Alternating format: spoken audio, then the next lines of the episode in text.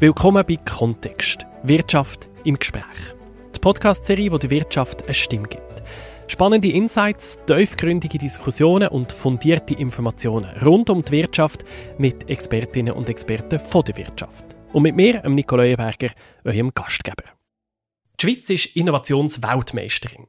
Vor den USA, vor Schweden und Großbritannien sind wir an der Spitze vom internationalen Innovationsindex. Und an diesen Platz haben wir uns ein gewöhnt. Die letzten zwölf Jahre war immer die Schweiz ganz zuvorderst. Gewesen. Heisst das, wir bleiben automatisch an der Spitze? Oder ist die Position in Gefahr? Und was müssen wir machen, um so innovativ zu bleiben? Das fragen jetzt Annette Luther. Sie hat Roche Diagnostics geleitet, der grösste Arbeitgeber im Kanton Zug. Vor drei Jahren hat sie dann wieder an Roche Hauptsitz auf Basel gewechselt und ist da jetzt Head International Government Relations, also verantwortlich für die politischen Beziehungen von der Roche. Außerdem ist Annette Luther Vorstandsmitglied bei Economy Suisse und Vizepräsidentin von Science Industries, im Wirtschaftsverband von Chemie, Pharma und Life Sciences. Herzlich willkommen im Podcast. Danke, Leuenberger oder besser danke für die Gastfreundschaft. Wir sind ja bei euch im 32. Stock vom Roche Tower. Die Aussicht ist nicht schlecht von da oben. Ja, ist wunderbar. Es ist ein Privileg, hier zu arbeiten. Was ist denn genau eure Rolle bei der Roche? Also, ihr habt gesagt, verantwortlich für die politischen Beziehungen. Was umfasst das? Also in erster Linie umfasst es für mich die Tätigkeit für die verschiedenen Schweizer Verbände, wo wir gesagt haben, neben Economy Suisse und Science Industries auch bei Swiss Holdings. Aber es umfasst eigentlich auch die Koordination der politischen Beziehungen in allen anderen Ländern außer den USA, wo wir ein eigenes Team haben, das selbstständig in den USA schafft. Und Innovation ist ja sehr, sehr wichtig bei all diesen Verbänden, also eben gerade bei Science Industries auch.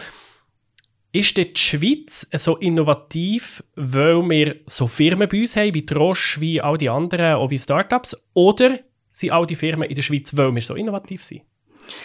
Ich würde sagen, all die Firmen sind in der Schweiz, weil die Schweiz ein sehr gutes Umfeld für Innovation bietet. Es sind die richtigen Voraussetzungen gegeben äh, in der Schweiz auf verschiedenen Ebenen. Äh, sagen wir einerseits, wir haben sehr gut ausgebildete Leute da, wir haben tolle Hochschulen, wir haben insbesondere mit der ETH und mit der EPFL ja weltweit führende Hochschulen, gerade im technologischen Bereich. Aber wir haben auch offene internationale Beziehungen, weitgehend. Äh, da können wir vielleicht noch drüber reden. Das ist für äh, Innovation ganz, ganz essentiell. Man schafft äh, hauptsächlich auch in globalen Netzwerken. Wir haben äh, politisch gute, stabile äh, Rahmenbedingungen auch. Wir haben eine gewisse Technologiefreundlichkeit. Wir haben äh, natürlich eine Meinungs- und eine Forschungsfreiheit. Das sind alles ganz wichtige Voraussetzungen. Und in diesen Voraussetzungen können die Firmen in diesem Fall gedeihen äh, oder Roche. Da ist sehr viel passiert. Wie funktioniert die Innovation bei euch? Wie muss ich mir das vorstellen? Ja, ich glaube, zuerst müssen wir kurz erwähnen, was meinen wir denn überhaupt, wenn wir äh, über Innovation reden. Und unter Innovation verstehen wir ja grundsätzlich wenn man gute Ideen so zusammen kombiniert, dass daraus ein neues Produkt entsteht, und zwar ein Produkt, das einen bestimmten gesellschaftlichen Mehrwert auch bringt. Und äh, Drosch, bei Drosch sind das natürlich Medikamente, äh, neue Medikamente, äh, die einen Mehrwert bringen. Und das ist wirklich nicht einfach, heutzutage so ein neues Medikament zu entwickeln. Also wenn man schaut, äh, die Investition in ein neues Medikament, es gibt verschiedene Studien, aber man redet von ungefähr einer Milliarde, wo wir investieren für ein einziges neues Medikament. Pro Medikament? Pro Medikament. Wow. Aber natürlich müssen wir auch die, die nicht gelingen, mitfinanzieren. Also wenn von 10 nur eins auf den Markt kommt, müssen wir die anderen Kosten dort rechnen wir ein für das eine. Dann haben wir eine Entwicklungszeit von vielleicht 10, 15 Jahren. Und äh, in dieser Zeit, was dort stattfindet, ist, dass wir eben das erste Mal anfangen, äh, mit möglichst vielen Ideen zu arbeiten. Und für das haben wir in der Roche verschiedene Organisationen. Wir haben nicht eine Forschungsorganisation, sondern wir haben eine in den USA, wir haben eine in Europa und wir haben eine in Japan. Das hat sich so ergeben von der Struktur der Firma mit dem Hauptsitz Roche, mit Genentech in Kalifornien und mit äh, Chugai in Japan. Wir haben außerdem die Diagnostika-Division, die auch forscht.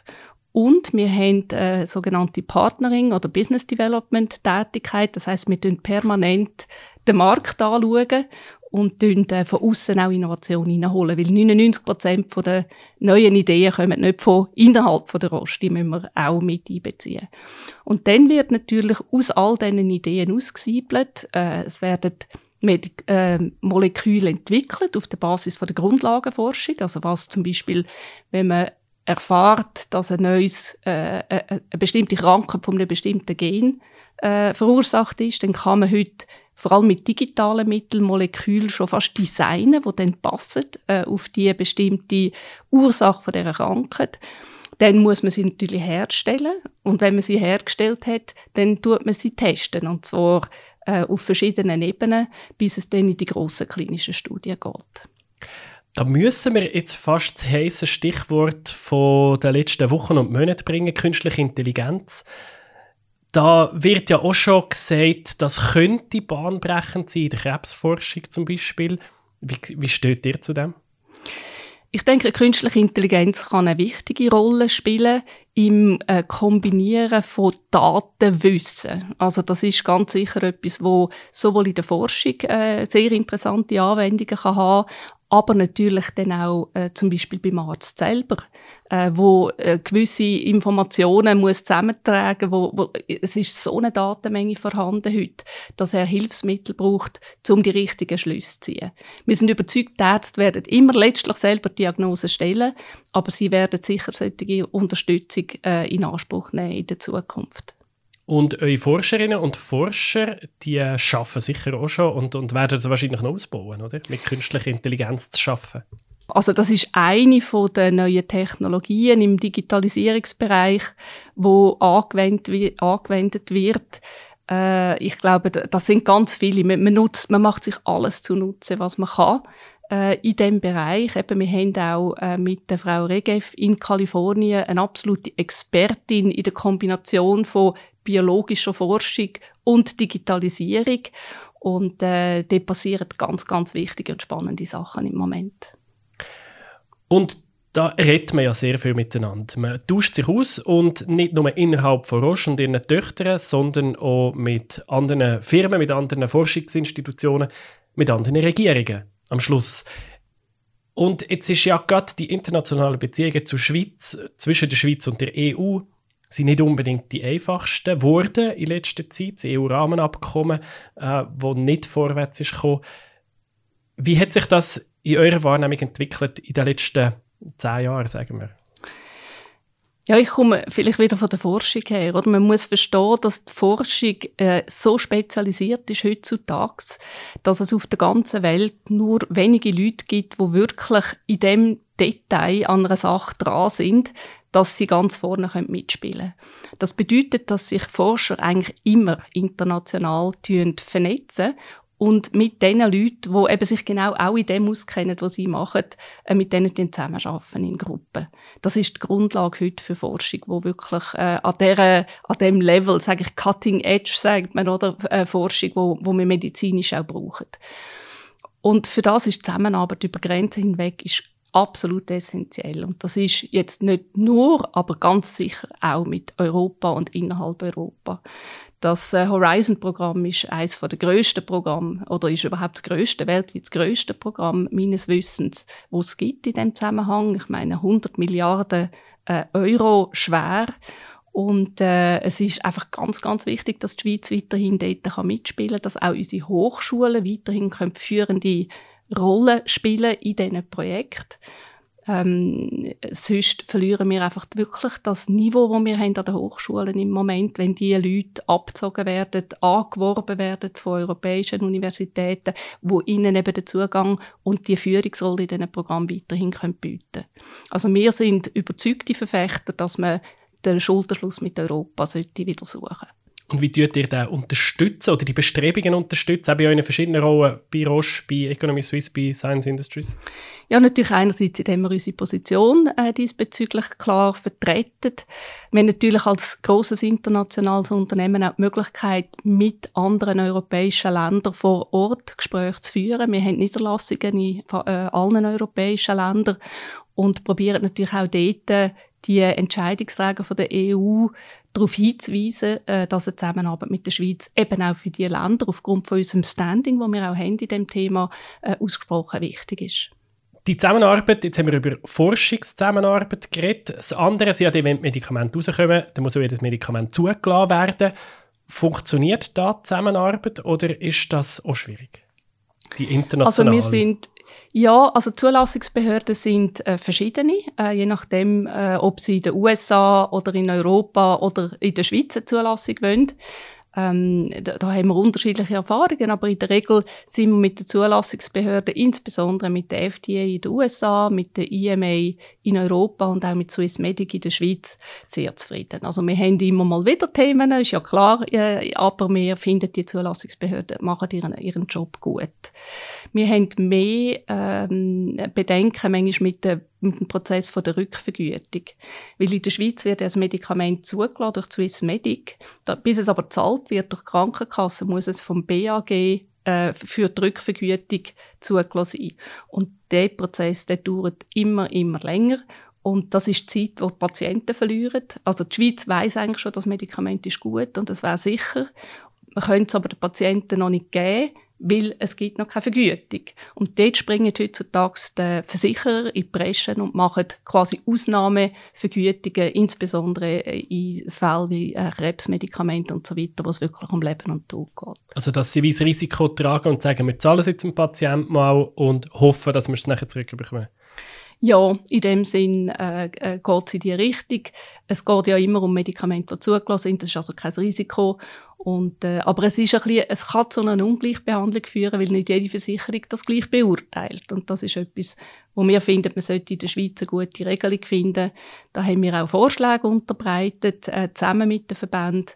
Äh, das nennt sich äh, rückvergüteter Innovationszugang. Also wir würden wollen, die Produkte direkt nach der Zulassung auf den Markt bringen und dann, wenn der Preis verhandelt ist, quasi äh, mit, mit der Krankenkasse nochmal abrechnen und sagen, okay, der Preis ist jetzt da, ent, ent, entweder ist es teurer oder billiger, als was wir hatten, aber so hätten wir direkten Zugang zu den Medikamenten vom ersten Tag an.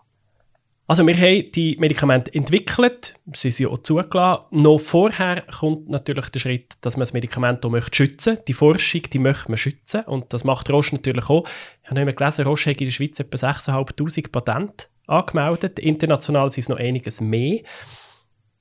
Und das Schweizer Patentwesen ist aber schon relativ alt und wird im Moment gerade überarbeitet, weil es nicht mehr so den aktuellen Anforderungen entspreche. Könnt ihr kurz erklären, wie funktioniert das Patentwesen in der Schweiz und international und warum gibt es da Nachholbedarf? Ich tue gerne ein bisschen ausholen, auch wieder im Sinn der Innovation. Oder warum brauchen wir überhaupt Patent? Das ist äh, nicht mehr unbedingt unumstritten heutzutage. Und ich glaube, es muss einem einfach bewusst sein, dass man den Akt, den ich beschrieben habe, die Forschungs- und Entwicklungsphase, wo so unglaublich teuer ist, die muss ja irgendwie muss es einen Anreiz geben, dass man das überhaupt macht. Und der Anreiz, das zu machen, sind eben die Patente. Das heißt, wir können unsere Erfindungen schützen über eine bestimmte Zeit. Nach dieser Zeit ist es fertig und dann äh, darf jeder unsere Produkte auch kopieren. Aber das ist eigentlich die Zeit, wo wir wirklich das Monopol haben auf ein Produkt. Es sei denn, wir würden es auslizenzieren, das ist auch eine Möglichkeit. Aber wo wir grundsätzlich die Möglichkeit haben, die Ausgaben, die wir tätigt haben, um das Produkt zu entwickeln, auch wieder zu verdienen. Wenn wir das nicht hätten, dann würde eigentlich am Tag eins, wo das Produkt auf den Markt kommt, würde es jemand kopieren. Jetzt hat aber ja der die ganzen Kosten nicht gehabt, um das zu entwickeln. Das heißt, der Preis könnte dann signifikant tiefer gestaltet werden. Das heißt, unser Produkt würde gar nicht mehr oder auch zu dem Preis verkauft, was aber niemals lange würde, um die Entwicklungskosten zu decken. Und das wiederum würde dazu führen, dass überhaupt gar niemand mehr das würde auf sich nehmen und entsprechend nachher eigentlich der Fortschritt in der Medizin oder auch in anderen Bereichen, wo Patentrecht gilt, sehr verlangsamt würde oder ob es da eigentlich würde man dann fast gar nicht mehr vom Fleck kommen.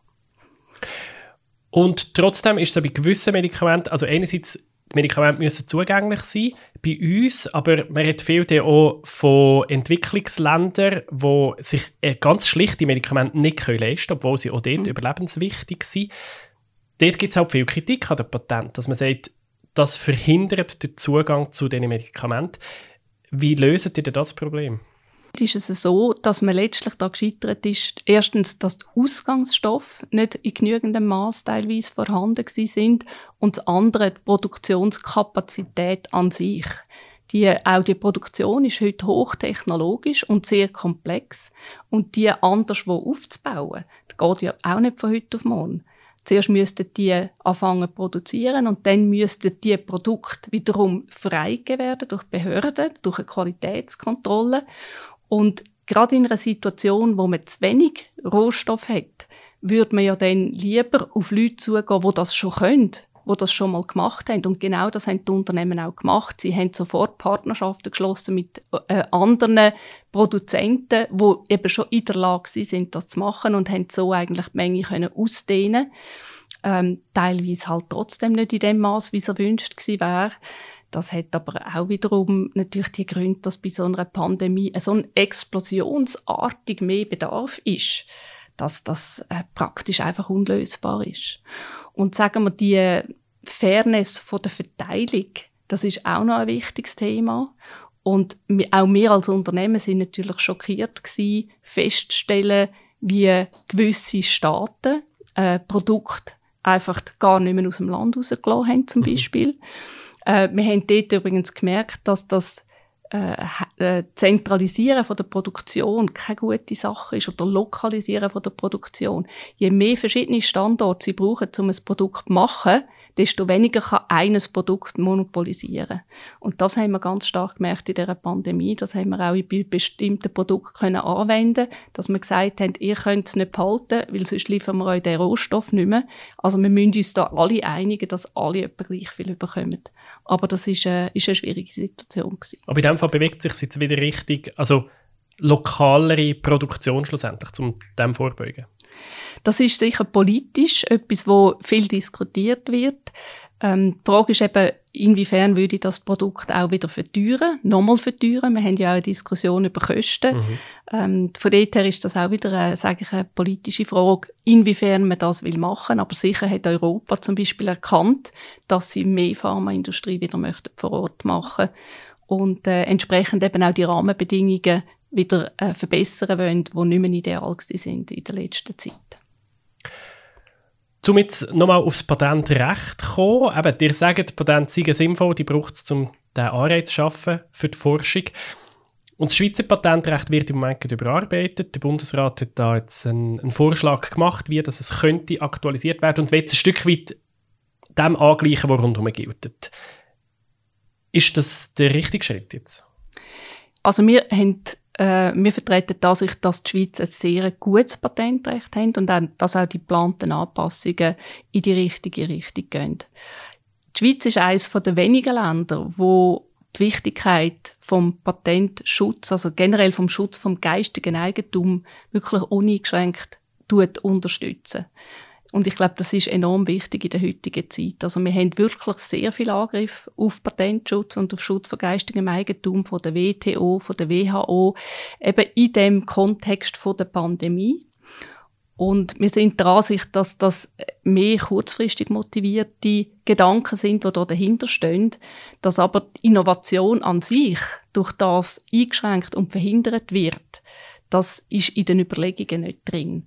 Und ich glaube, da müssen wir einfach wirklich schauen, dass die Schweiz weiterhin versteht und auch dahinter steht, dass äh, Patentrecht ganz ein wichtiger Faktor ist, für den Erfolgsfaktor ist für die Schweiz und für die innovative Wirtschaft in der Schweiz.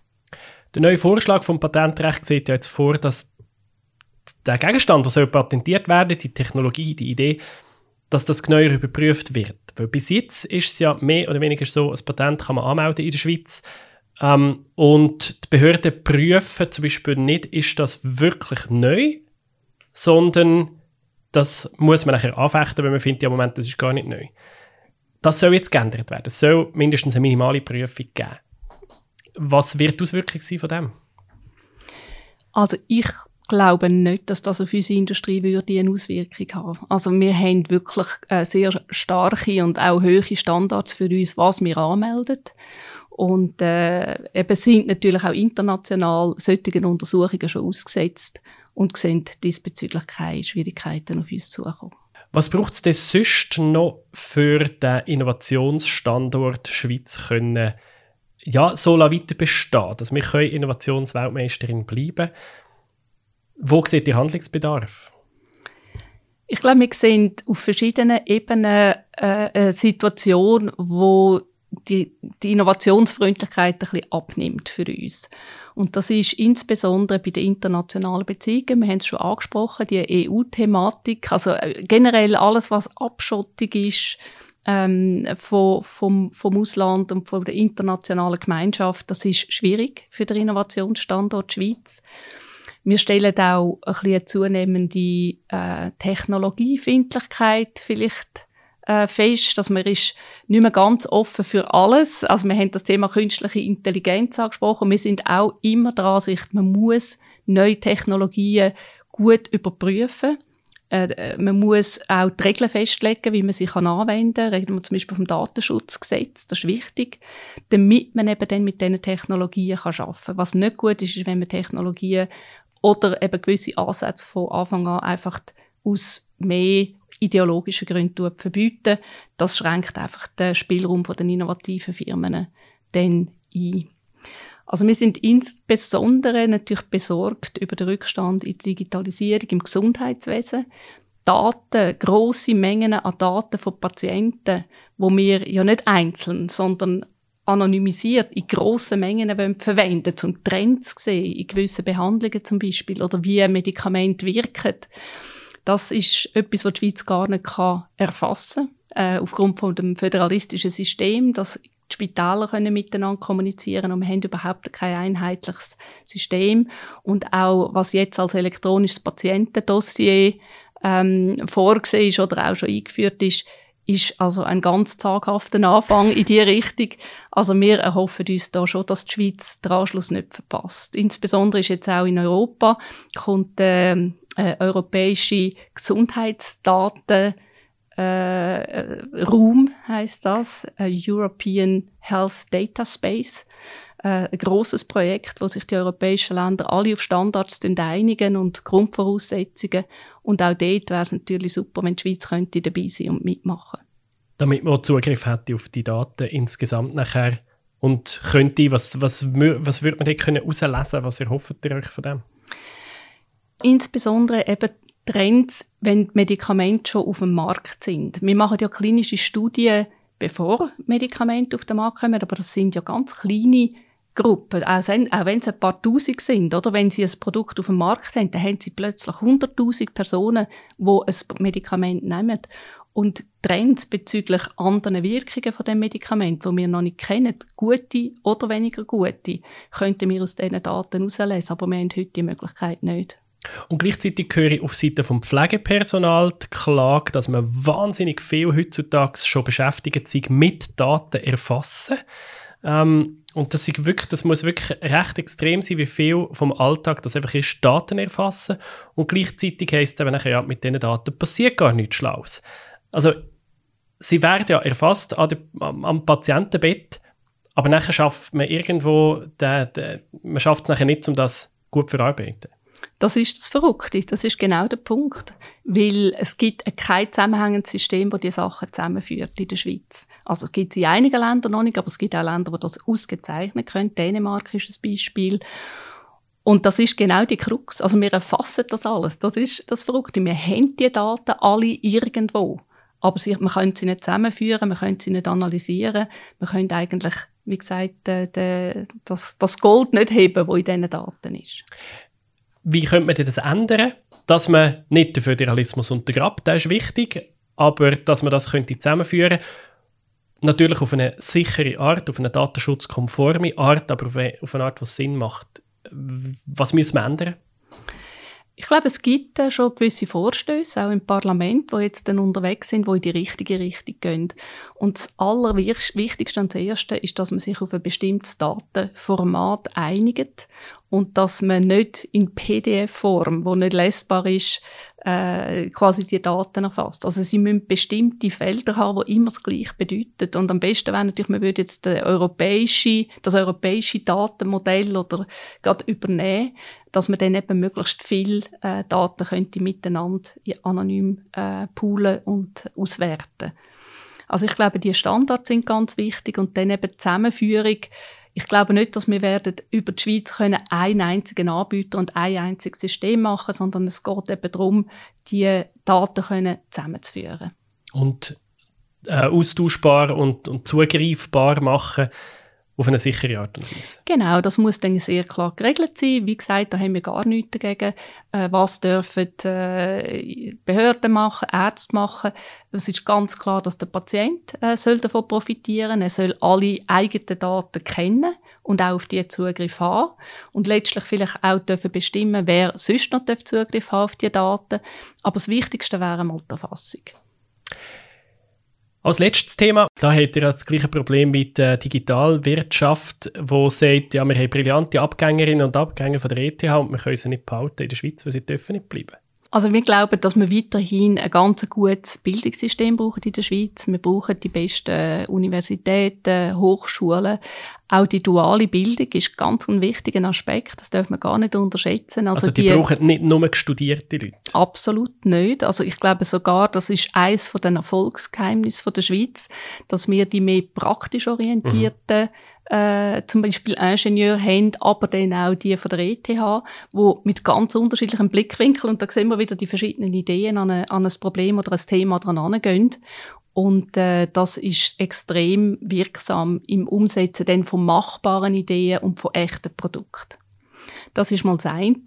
Das andere ist, weil die Schweiz so ein kleines Land ist und wir wirklich Weltunternehmen sind, brauchen wir Zugang zu Fachkräften aus dem Ausland. Also wir brauchen ganz klar äh, gerade in der Forschung brauchen wir mehr von den Besten, als die Schweiz überhaupt kann produzieren und äh, in dem Sinne sind wir natürlich extrem darauf angewiesen, dass wir einerseits äh, die Personenfreizügigkeit können behalten aber eben auch aus Drittstaaten können Personen anstellen in der Schweiz. Das war übrigens ein spezifisches Anliegen, gewesen, auch äh, von der Roche, äh, dass wir sehr gerne möchten, dass die Absolventen, wo wir dann schon mit dem, unserem Steuergeld finanziert ja. ausbilden, dann auch könnten anstellen, ohne dass es kompliziert ist, also dass die dürften bleiben. Das wäre uns ein wichtiges Anliegen. Ich weiß, das wird im Parlament auch gerade aktuell diskutiert. Und ähm, ich glaube eben weiterhin stabile Rahmenbedingungen, Schutz vom geistigen Eigentum, wir haben die Themen ein bisschen erwähnt. Austausch äh, zwischen den Leuten, eben wieder physischen Austausch nach Corona, dass die Leute wieder ins Büro kommen, wieder miteinander, gehen, gehen Kaffee trinken. Äh, das sind auch Sachen, die man nicht unterschätzen darf, ähm, weil die Ideen entstehen in den Köpfen und je mehr Köpfe zusammen sind, desto bessere Ideen. Und da vorne an der Cafeteria, eben, die hat recht offene Räume da, habe ich gesehen. Da kommt die nächste Blitzidee wahrscheinlich relativ gleich mal. Ja, ich glaube, da kommt immer wieder etwas äh, zum Vorschein. Manchmal ist es auch einfach nur nett, dass man sich sieht, aber plötzlich äh, entsteht wieder ein neuer Gedanke und man macht etwas miteinander. Äh, das ist absolut nicht zu unterschätzen und auch nicht nur im Bereich Forschung und Entwicklung, sondern in allen Abteilungen von der Unternehmung. Sehr gut. Merci vielmals. Annette Luther, Head International Government Relations bei Roche, Vorstandsmitglied bei Economy Suisse und Vizepräsidentin von Science Industries. Wenn euch der Podcast gefällt, dann abonniert uns doch auf Spotify, Apple Podcasts oder wo immer ihr Podcasts hört, dann verpasst ihr nämlich keine Episode. Wir hören uns in zwei Wochen wieder. Kontext Wirtschaft im Gespräch ist ein Podcast von Economy Suisse. Idee und Konzept von Michael Wiesner und Nina Weibel, Schnitt und Technik von Nils Passen. Der Redaktion und Gesprächsführung von mir, Nico Leuenberger von der Podcast Schmiede. Wir hören uns.